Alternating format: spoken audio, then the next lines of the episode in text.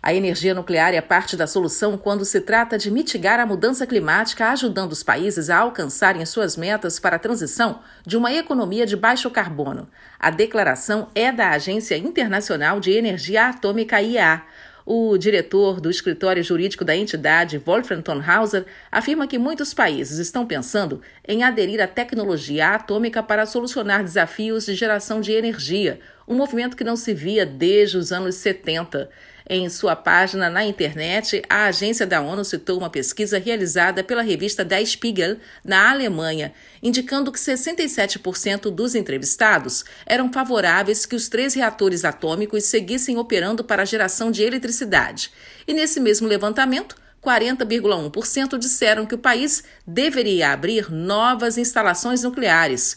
Esse resultado na Alemanha, um país pioneiro onde a opinião pública vinha desfavorecendo o investimento em usinas nucleares durante décadas, é digno de nota. Em 2021, a IA informou que mais de 30 países haviam introduzido ou estavam prestes a adotar a tecnologia atômica em seus programas de geração de energia, incluindo Gana e Polônia. Mesmo assim, a tecnologia segue enfrentando desafios com relação à percepção pública, aceitação e entendimento de como funciona a energia nuclear e como ela pode ser vantajosa na ação climática.